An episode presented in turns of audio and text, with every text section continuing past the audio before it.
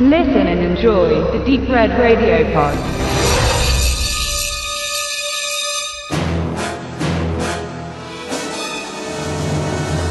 Prison, Rückkehr aus der Hölle.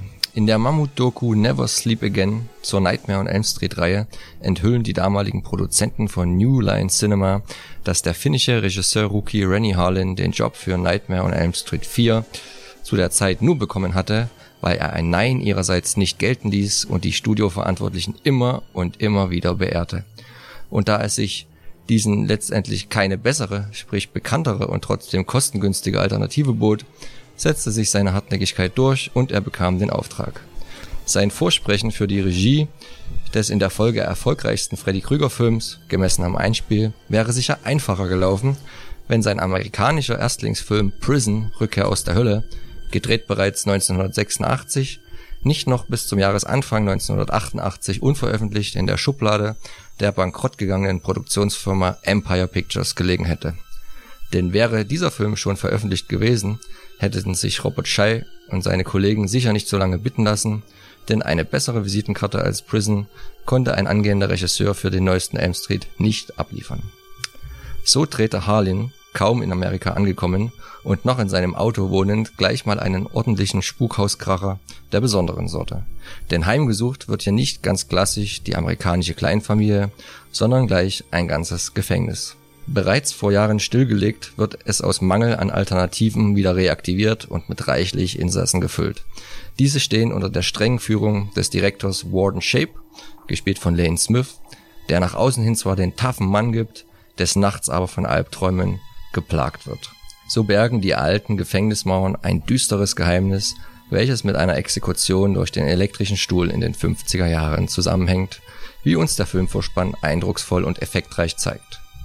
Im Hier und Jetzt greift diese dunkle und kraftvolle Macht nach der Kontrolle über die alten Mauern und wird spätestens dann wieder vollends entfesselt, wenn der junge Häftling Burke, gespielt von Vigo Mortensen, einen Bereich der Gemäuer öffnet, der besser bis in alle Ewigkeit verschlossen geblieben wäre. In der Folge bietet sich dem Zuschauer ein Effektfeuerwerk, das seine Herkunftszeit kaum verbergen kann, dies aber auch gar nicht braucht. Denn was die handgemachten FX angeht, haben die Macher ganze Arbeit geleistet sind zwar die häufig eingesetzten Lichteffekte eine Form von Elektrizität, die in diversen Szenen das Gefängnis zum Leben erweckt, aus heutiger Sicht mehr als überaltert, können sich die gut platzierten Blut- und Gore-Effekte noch mehr als sehen lassen. Hier treffen zuhauf große und plakative Waffeneinschüsse mit aufwendig gemachten Stop-Motion-Animationen aufeinander. So scheinen die Effekt- und Make-up-Macher eine Vorliebe gehabt zu haben für Drähte, Rohre, Leisten und allgemein Hausinventar, welches sich gekonnt um Körper wickelt oder selbige noch gekonnter durchstößt. Ihren Höhepunkt findet diese Form des Tangierens und Penetrierens von menschlichen Körpern in einer Szene, in der jemand zu einem klumpenförmigen Etwas aus Fleisch und Rohren förmlich verschmilzt. Abgerundet wird der reichliche Effektreigen dann noch durch üppige Explosionen, bei denen augenscheinlich das ein oder andere Miniaturmodell ordentlich verpulvert wurde.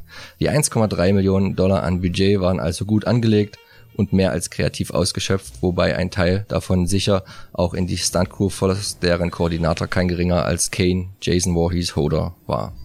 Die Schauspieler um Vigor, Aragorn, der Herr der Ringe Mortensen, Lehn, Superman, die Abenteuer von Lewis und Clark, Smith und Chelsea, Tila, Masters of the Universe, Field spielen ihre Parts solide und genau wie der restliche Cast mit dem für damalige Verhältnisse normalen Drang zum leicht übersteigerten Overact. Dies verhindert letztendlich auch, dass man zu sehr mit den Charakteren mitfiebert, da man auch von Anfang an ahnt, wer durchkommt und wer aufgrund der Genrespielregeln gekonnt ins Gras beißen wird. So wird sich heute bei Prison Rückkehr aus der Hölle niemand mehr in die Hose machen oder sich in seinen Sessel verbeißen. Trotzdem vermag es Rennie Harlins erster Hollywood-Streich noch immer ordentlich zu fesseln und so würdigt ihn Koch Media für die Veröffentlichung neben der Blu-ray auch mit einem ordentlich ausgestatteten Mediabook mit reichlich Extras.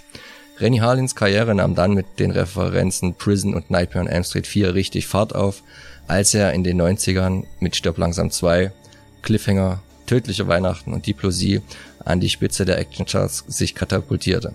Aber dazu an anderer Stelle mehr.